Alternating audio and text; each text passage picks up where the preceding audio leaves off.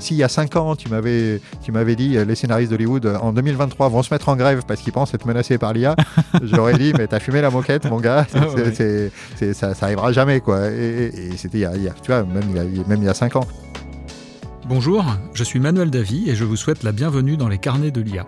Ce podcast, c'est l'occasion de vous partager les expériences de la communauté de celles et ceux qui font bouger l'intelligence artificielle. Pourquoi et comment adopter l'IA dans son entreprise? Par où commencer? Ou encore, quelles sont les bonnes pratiques pour performer Autant de questions auxquelles nous apportons des réponses avec des spécialistes du sujet. Eh bien, bonjour à tous. J'ai le plaisir d'être aujourd'hui euh, à Paris, dans les locaux de la startup Lighton, avec Laurent Daudet. Donc, tu es le, cofondateur et le directeur général de Lighton. Bonjour Laurent. Bonjour Manuel. Eh bien, merci de nous accueillir aujourd'hui. Et donc, est-ce que tu pourrais, pour nos auditeurs, te présenter et nous présenter Lighton? Je suis un ancien chercheur, hein, je suis physicien à la base, et on a créé Lighton en 2016 parce qu'on voyait que l'IA changeait de dimension. Donc euh, maintenant, euh, je vous passe les, détails des débuts de Lighton, euh, mais maintenant on est une des entreprises positionnées sur ce qu'on appelle les grands modèles de langage, cette IA générative dont on parle beaucoup, notamment mhm. en alternative à ChatGPT par exemple. Très bien. Alors pour nos auditeurs, peut-être préciser qu'on se connaît depuis longtemps puisqu'on était effectivement dans la même communauté de recherche autour de, de l'audio et qu'on se retrouve aujourd'hui et c'est un grand plaisir pour moi. Je voudrais profiter aussi que d'avoir un expert euh, comme toi sur euh, les modèles de langage pour clarifier aussi pour nos auditeurs un petit peu tous ces concepts de chat GPT, robots conversationnels, les LLM. Maintenant, on entend parler des RAG. Est-ce que tu peux nous aider à y voir clair dans tout ça? Oui, effectivement, il y a beaucoup de concepts nouveaux et, ce qui caractérise justement ça, c'est la, vitesse à laquelle tout ça s'est développé. C'est absolument sidérant. Quoi. Il y a, a 4-5 ans, euh, c'était assez euh, marginal et maintenant, ça a totalement explosé. Même nous qui sommes au cœur du truc, au cœur des réacteurs, on est un peu euh, époustouflés par la vitesse où chaque semaine, il y a plein de nouveautés. C'est un foisonnement. Oui, c'est un foisonnement. Donc, essayons de faire un peu le, le tri dans tout ça. on va commencer par l'IA générative, par exemple. C'est vrai que l'IA, euh, ça s'est toujours occupé d'analyser plein de choses. Euh, mhm. dès, les, dès, les, débuts, l'IA, ça adore les grandes quantités de données. On parlait de big data, etc. Mais c'était plutôt pour l'analyse. Et là, maintenant, on est rentré dans une génération de, de modèles avec euh, GPT-3, etc., qui sont capables de générer du contenu. Euh, alors au début c'était du texte, puis maintenant il y a eu les, les vidéos, les images avec Midjourney, etc. Et euh, ça génère du contenu qui est parfois de qualité euh, aussi bonne parfois que ce que peut faire des, des humains. Donc oui, oui, c'est vrai que c'est absolument bluffant la première expérience avec ChatGPT. Exactement, et ça remet en cause parce que les informaticiens appellent le test de Turing finalement. Est-ce que je suis en train de parler avec une machine ou avec un robot Donc ça, ce côté IA génératif, ça fait partie de ces nouveautés. Et là-dedans, ben, le, le premier pour nous qui a été vraiment euh, vraiment convaincant. On s'est dit, ça y est, là, ça marche. C'était GPT-3. Et GPT-3, c'est un modèle euh, qui a été sorti par OpenAI, cette société dont tout le monde a entendu parler, hein, bien entendu. Euh, c'est sorti en, en, mai 2020, je crois, de, mémoire. Donc c'était il y a très longtemps. Ouais, c'était il y a très longtemps, exactement. Et depuis, beaucoup de choses se sont passées c'était aussi quelque chose qui était saisissant par deux autres choses. Donc, c'était un truc qui avait des nouvelles propriétés qu'on appelait les propriétés émergentes. Ça veut dire que c'est des IA qui savent faire des choses sur lesquelles elles n'ont pas été explicitement entraînées. Oui, on s'attendait pas à ce qu'elles sachent euh, résoudre des petits problèmes. Ah, exactement. Euh, tu lui dis, euh, sors-moi les mots-clés de ce truc ou paraphrase-moi comme parlerait un enfant de 8 ans. et ça sait faire des choses comme ça, alors que c'est dingue, ça n'a pas été programmé pour. Même les concepteurs s'imaginaient pas que ça saurait le faire. Et ça, c'est dû à la taille. C'est ce qu'on appelle. Parce qu'il y a ça dans les données finalement, et donc il y a une capacité à capter ça dans voilà, les données. Mais il faut du mm. coup un, modèle qui a plein, plein, plein de paramètres. Et pour le caractériser, c'est ce scaling hypothesis, l'hypothèse de scaling. Plus tu scales le modèle, plus tu l'entraînes sur une grosse quantité de données, et ça devient des, quantités de données vraiment phénoménales, et ça demande des super ordinateurs pour les entraîner. Mais plus tu as ces propriétés-là absolument magiques. Alors, c'est super euh, clarifiant par rapport à l'histoire de tout ça. Donc, GPT-3, c'est un LLM, c'est ça? GPT-3, oui, c'est ce qu'on appelle un LLM, Large Language Models. Euh, alors, un grand modèle de langage. Et euh, bon, alors, les gens sont sont pas toujours d'accord sur où est la définition? Euh, chez nous, chez nous à Lighton, on dit c'est un LLM dès qu'il y a au-delà d'un milliard de paramètres. d'accord. C'est une définition qu'on a pris qui est arbitraire. Il y a des gens qui peuvent ne pas être d'accord, mais en tout cas, c'est la génération euh, hmm. euh, GPT-3 par exemple. Lui, il avait 175 milliards de paramètres. ce qui est déjà pas mal. Ce qui est déjà assez colossal. Mais maintenant, on a entendu parler de modèles qui étaient on, va aux 1000 milliards. 1000 milliards, voilà, c'est ça, 1000 milliards de paramètres. Bon, on ne pourra pas toujours aller à des modèles toujours plus gros aussi. Hein. Alors, peut-être j'en profite donc pour euh, peut-être expliquer aussi la différence entre ChatGPT, donc qui a été construit sur GPT-3, et le LLM GPT-3. Ouais, ouais, exactement. Le LLM GPT-3, c'est euh, vraiment un système purement statistique.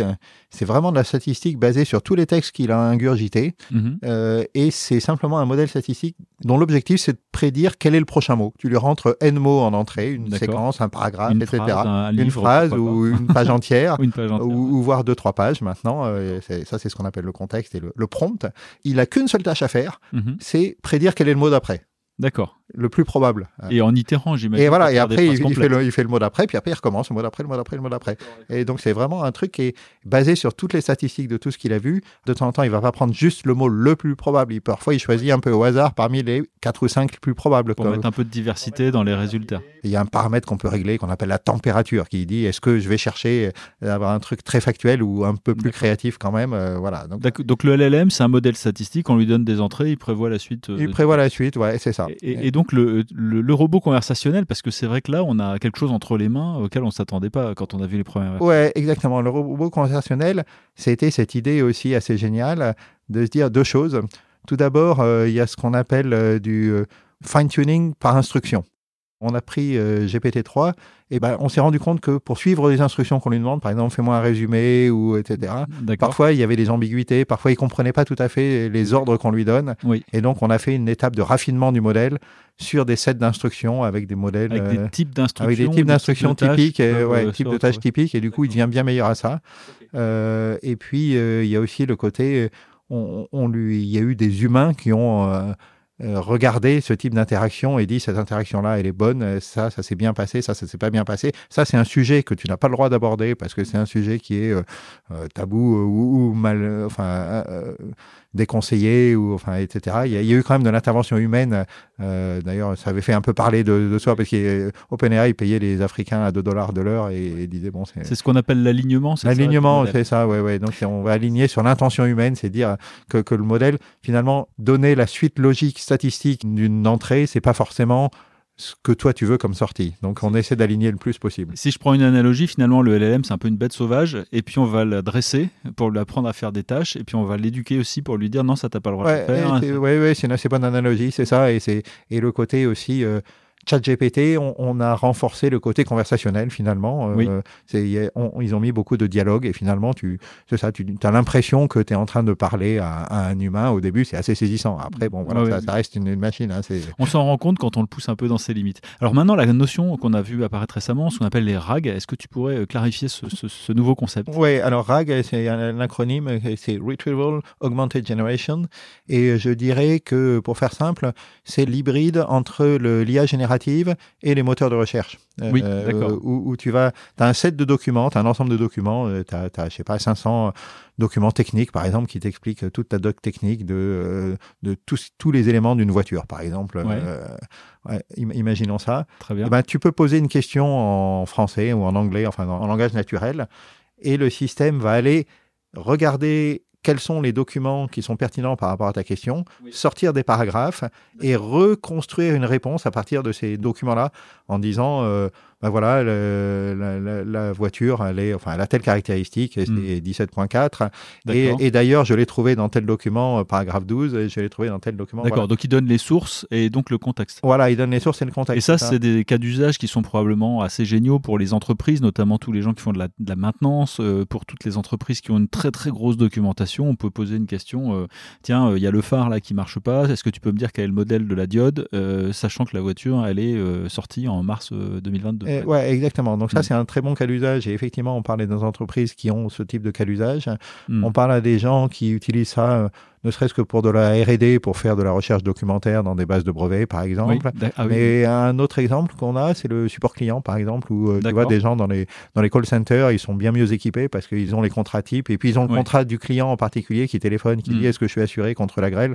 Ben, il tape est-ce que je suis assuré contre la grêle? Et bing, il voit, c'est- oui, c'est paragraphe 17 que tu es assuré à hauteur de 10 000 euros euh, Mm. con- contre la grêle. En gros, tu, tu rends les gens beaucoup plus efficaces à répondre à, ton, à ta Bien requête. sûr. Eh ben, merci beaucoup pour cette clarification et ça nous amène à notre première question. Vous avez un message. Vous êtes une des deux grosses boîtes françaises spécialisées sur l'IA. Est-ce que vous pouvez nous parler un peu plus précisément de Lighton et de ce que vous faites? Alors, Lighton, actuellement, c'est une entreprise qui a environ 25 salariés et, et on a une activité qui est double. Euh, D'une part, on, on- on crée ces grands modèles de langage. les LLM Les LLM, on en fabrique. Nous, on la dernière fois que j'ai compté, je crois qu'on en avait fabriqué 12. D'accord. Euh, donc du, de 1 à plus de 150 milliards de paramètres. D'accord. Euh, parfois, c'est dans des langages spécialisés. Notre premier LLM, il s'appelait Pagnol et il parlait que français, lui. Euh, D'accord.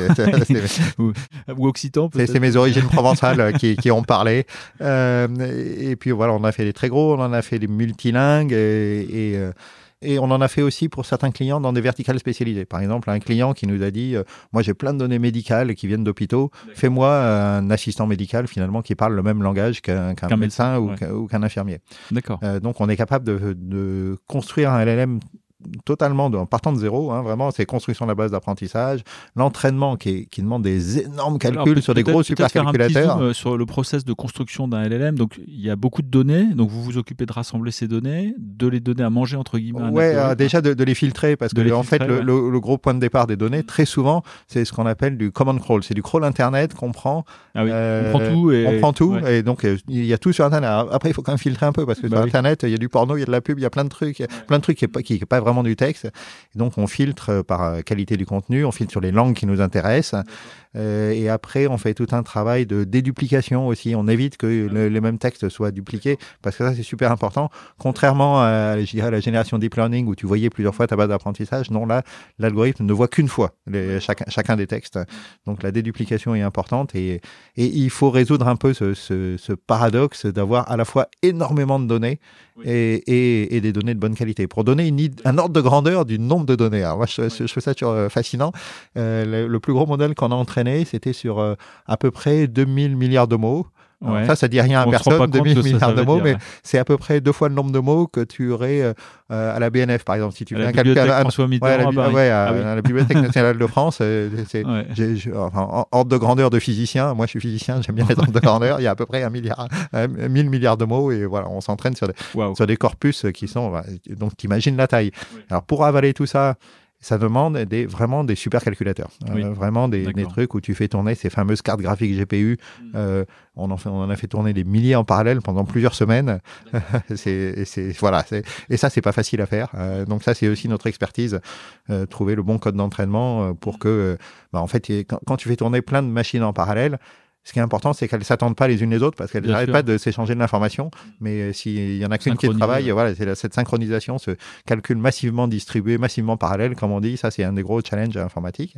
D'accord. Et, là, euh, et après, on est assez bon aussi pour tout ce qui est euh, faire en sorte que tu puisses maintenant faire des requêtes sur ton LLM de façon euh, industrielle, c'est-à-dire que tu peux avoir des dizaines d'utilisateurs qui font des requêtes simultanées, euh, batcher les requêtes, etc. Ça, c'est pas évident. C'est Ah oui, une oui. partie de notre, de notre Il y a du génie, euh, il y a du génie informatique, du Ouais, génie ouais, ouais. logiciel qui est quand même pas simple et- autour exactement, c'est vraiment Mm. très au-delà de, de l'IA. C'est pas de l'IA, c'est vraiment du, du software engineering, mais vraiment très hardcore, je dirais. Ouais, voilà. ouais, d'accord. Et donc ça, ce savoir-faire technologique, cette compétence assez rare en fait que vous avez vraiment acquise ici, vous la mettez au service de, de- de- des cas d'usage qui Ah, ont déjà été identifiés? Ouais, ouais, c'est ça. Alors, la deuxième partie de notre activité, c'est de effectivement de répondre à- aux besoins des entreprises qui ont besoin de déployer euh, ces- ce type de technologie et qui ne savent pas par, bout attra- par quel bout attraper ça. Parce qu'en fait, il y a plein de modèles sur le marché, ils savent pas sur quel infra déployer, ils savent pas comment même les utiliser, ce qu'on appelle mettre le prompt, hein, c'est mettre le- les instructions de départ pour que ça fasse la bonne tâche, ils savent pas comment évaluer les résultats, ils savent pas comment après les, les, les fine-tuner, c'est-à-dire prendre les modèles et,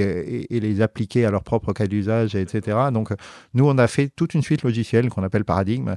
Et en fait, c'est ça notre, notre business model, c'est de de licencier une licence sur notre suite logicielle euh, avec cette particularité qu'on va l'installer sur l'infra des entreprises. Un des gros enjeux, vois. propriétaire Ouais, ouais. souverain de la donnée. Il est euh, propriétaire et souverain de la donnée. Un des gros enjeux qu'on avait dit sur, euh, je pense que beaucoup de gens ont entendu parler de l'anecdote de Samsung où ils se sont rendus compte que les employés avaient utilisé des documents confidentiels, les avaient balancés sur ChatGPT pour faire, je sais pas quoi, des résumés, etc. Et quand on utilise ChatGPT au moins dans sa version gratuite, on donne le contenu à ChatGPT et qui, qui se donne le droit de l'utiliser pour les versions futures. Donc, euh, Donc euh, plus de confidentialité du coup. euh, Ouais, voilà. Donc là, notre Mm. gros, notre gros différenciateur là-dessus, c'est qu'on va s'installer sur l'infra des entreprises euh, directement. Aucune donnée n'en sort et tout l'environnement paradigme qui permet donc de faire cette inférence à l'échelle, qui permet de faire le. il y a une aide au prompt aussi. Comme les gens savent pas prompter, Oui. on, ben, on fait un truc un peu méta, c'est-à-dire qu'on utilise, on utilise l'IA pour t'aider à faire un bon prompt qui après va être mis dans l'IA. Euh, donc c'est un copilot, comme on dit, copilot de, de, prompt.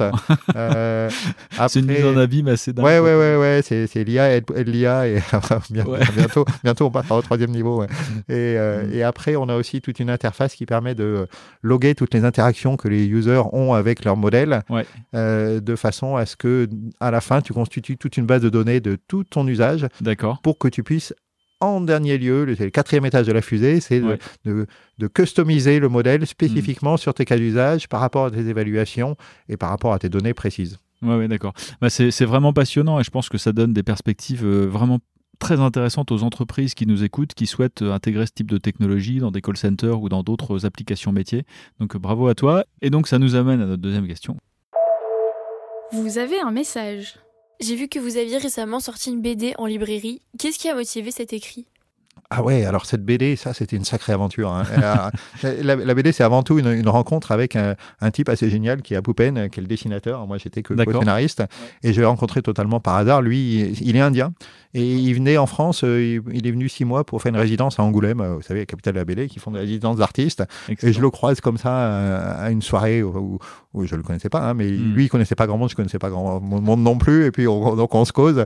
Qu'est-ce que tu fais dans la vie Je suis dessinateur de BD. Et il me raconte un peu son univers graphique, que moi, je trouve assez génial. Ouais. Et, et, et, toi, qu'est-ce que tu fais? Bah, oh, Ça va pas t'intéresser. Moi, tu sais, j'ai une boîte d'IA, c'est super technique et tout. non, non, mais au contraire, moi, je, je, suis super intéressé, mais j'y comprends rien. J'adorerais faire une BD sur l'IA, mais vraiment, il me manque tout le bagage technique, euh, etc. Et du coup, ça, a commencé comme ça. On va faire une BD, on, va faire une BD qui explique tout ce bagage technique. notre idée de départ, elle était super pédagogique, en fait.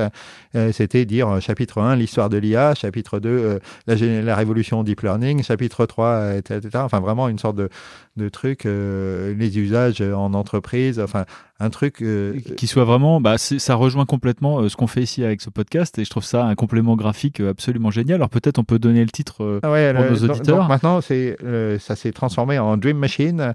Euh, ou comment j'ai failli vendre mon âme à l'intelligence artificielle et c'est sorti en septembre dernier chez Flammarion. Bravo. Bah, je, je, ne peux que conseiller aux éditeurs de se précipiter pour, pour l'acheter parce que c'est un très très bel ouvrage. Voilà, et ça raconte un peu euh, une histoire d'un entrepreneur euh, dans l'IA issu de la recherche. Donc il y a, y, a, y a, toute ressemblance avec des personnages existants ne serait que purement fortuite, comme on dit. Alors peut-être sur ce côté un petit peu justement histoire et puis peut-être science-fiction ou pas. comment toi tu vois la, suite de l'évolution euh, de l'IA générative, des LLM, des RAG euh, C'est quoi l'étape d'après, à ton avis? Ouais, alors là, c'est vrai que c'est. Euh, déjà, je pense qu'il faut être super modeste quand on fait ses prédictions, parce que dans ce domaine-là, je veux dire, si, on regarde même, même en arrière, si, si il y a cinq ans, tu m'avais, tu m'avais dit, les scénaristes d'Hollywood, en 2023, vont se mettre en grève parce qu'ils pensent être menacés par l'IA, j'aurais dit, mais t'as fumé la moquette, mon gars, c'est, ça, ça arrivera jamais, quoi. Et, donc, c'était il, y a, tu vois, même il y a, même il y a cinq ans. Donc là, euh, euh, ouais, je pense qu'on va arriver à, euh, enfin, on arrive, on voit des systèmes qui sont ça part un peu dans deux directions, je dirais. Il y a une direction avec des systèmes qui vont être encore plus performants, qui sont faire plus de tâches, qui vont aller vers vraiment cette euh, agency, quoi, ce, côté de devenir des agents euh, avec euh, de la planification, voire même des, un début de, de vrai raisonnement, parce que actuellement les LLM, ça c'est pas vraiment raisonné. C'est de l'imitation, ça fait l'analogie, etc. Mais hmm. donc oui, je pense qu'on va aller vers des systèmes qui, qui auront des capacités encore plus impressionnantes. moi, moi, je suis pas quelqu'un qui où, je fantasme trop sur les GI, euh, toute cette intelligence. Pour moi, ça m'intéresse pas beaucoup. Ce que tu appelles les GI, c'est l'intelligence artificielle générale qui est capable de traiter n'importe quel type de tâche comme un humain. Ouais, qui serait plus intelligente que l'humain, qui serait super intelligente, etc. Hmm. Déjà, les gens qui parlent de ça, en général, quand je leur demande, mais définis-moi ce que c'est que l'intelligence, ils, déjà ils bafouillent et c'est super difficile à définir. Donc pour moi, c'est un débat qui est pas très intéressant. oui, je suis d'accord. Alors qu'il y a plein d'enjeux, même euh, éthiques, euh, actuellement, qui se posent avec, avec l'IA actuelle. Hein, oui, absolument. Des, enjeux de bouleversement du monde du travail, des enjeux de, euh, euh, de manipulation d'opinion, des enjeux même écologiques aussi. Euh, il y, a, enfin, y, a, y, a, plein de choses qui se passent. Et, et d'ailleurs, si je reviens aux enjeux écologiques et de l'évolution à court terme, je mhm. pense qu'on va aller aussi vers une, des, des, plus petits modèles qui seraient plus, spécifiques, plus sobres, et qui par contre pourraient passer à l'échelle de milliards d'utilisateurs. Parce que quand tu as des milliards d'utilisateurs qui utilisent tous les jours des LLM ou du chat GPT, etc., là, il y a une, pour le coup, il y a une empreinte carbone assez monstrueuse. Ça, bah, sûr, oui. il y a un vrai enjeu. Et, et, on n'a peut-être pas besoin d'avoir ces méga modèles pour toutes les tâches. On, a, on peut avoir besoin de modèles beaucoup plus frugaux, comme on dit, qui, par contre, qui eux peuvent être spécialisés et capables d'être utilisés par des milliards d'utilisateurs. Et c'est probablement là, euh, à mon humble avis, où il y a une voie vraiment passionnante pour, le, pour la tech européenne et française, euh, justement de se distinguer sur ce type de modèle euh, plus rationnel, mais aussi très efficace et qui traite des problématiques vraiment importantes des entreprises. Et ouais, ça c'est vrai. Et aussi sur le côté européen, c'est vrai que c'est important aussi que même sur des sortes de nuances culturelles, je parlais à des gens, par exemple sur, le, sur du droit, quand il pose des questions à, des, euh, à du chat GPT, il répond avec une logique de droit anglo-saxon qui est, qui est, très différente de la logique du, du, droit euh, français. Hein. Donc, je pense qu'il y a un côté culturel. C'est important qu'il y ait des LLM qui soient faits aussi par des boîtes européennes. non seulement avec les langages européens, nous on met plus de français en proportion que dans les, que dans les modèles d'OpenAI. il comprend mieux des, des certaines nuances, hmm. mais aussi, je pense, sur le côté bah, vraiment profondément culturel. Absolument. Bah, il y a un cinéma français. Il faut qu'il y ait des LLM français aussi. Ouais, ouais, ouais. Et, je pense aussi que d'un point de vue utilisation d'entreprise, il n'y aura pas un seul provider euh, de, la même manière que toutes les grosses entreprises sont euh, très souvent multi-cloud. Ils vont faire une partie de leurs activités chez tel ou tel provider. ça, ça dépendra des usages et des cas d'application probablement. Ouais, je pense qu'il y a de la mm. place pour beaucoup d'acteurs, j'espère. Enfin, c'est le pari qu'on fait à Lighton, euh, qu'il y a de la place pour, pour ce qu'on fait. Eh ben bravo en tout cas pour ce pari. Merci encore de nous avoir accueillis aujourd'hui. Euh, quant à nous, on se retrouve dans 15 jours pour un nouvel épisode. D'ici là, n'hésitez pas à vous abonner à notre chaîne et à regarder notre site internet www.iahdf.org. À bientôt.